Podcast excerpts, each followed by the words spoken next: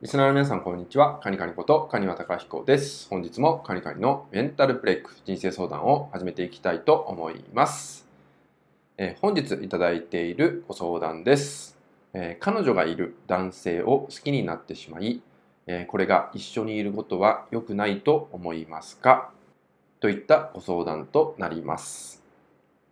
はい。恋愛のご相談ってことですね。彼女がいる男性を好きになってしまいました。で、それによって、えー、一緒にいることそのものが良くないのでしょうかってことですね。はい、まずですねこれは、えーと、自分自身がどう思うかっていうのを大切にしていただけたらなと思います。でこのね良くないのかっていうような、まあ、ご相談をいただいているってことは、まあ、このね言葉にもあるように自分にとってはもしかしたら悪いことをしてるんじゃないかっていう気持ちが隠れてたりするわけですよね。そうでその状態でじゃあそのね彼と一緒にいるとかね考えた時におそらくですねまあ一緒にいる時間っていうのは楽しいかもしれない。ね楽しいし笑えるかもしれない。でもその反面悪いことをしているって言った自分が半分ねいるとすれば当然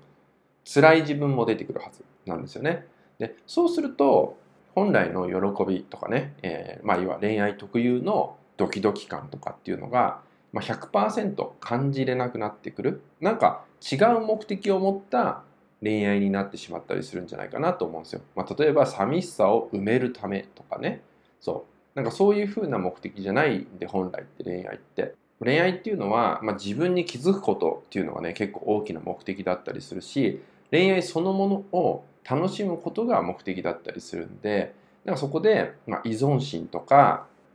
まあ、あとはその安心感だけ。私が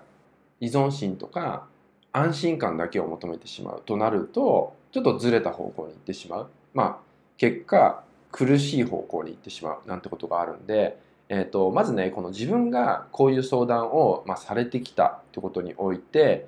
この裏側に心理が隠れていると思ってるんですよね。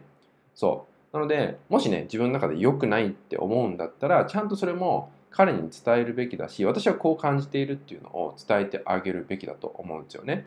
なんかこう人を好きになることって別にこそこそすることでもないと思うんですよ。そうただまあ相手にねそのパートナーがいるってことはまあそれだけ魅力的な人だからパートナーがいるっていうのもあるかもしれない。そうでもそれにおいて自分がまずどう感じるのかそう人を好きになるっていうのは自由だと思うしそれによって、まあ、そこをね制御することは難しいと思うんですよ。だからそこで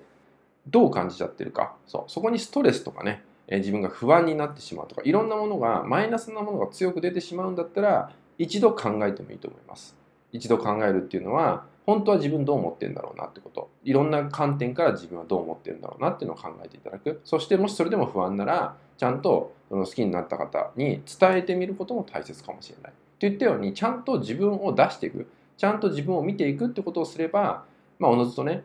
あなたの中に一番ベストな答えっていうのが見つかってくると思うので、まあ、そのようなね自分自身との向き合い方っていうのも、まあ、一度ね時間を作ってしていただけたらと思います。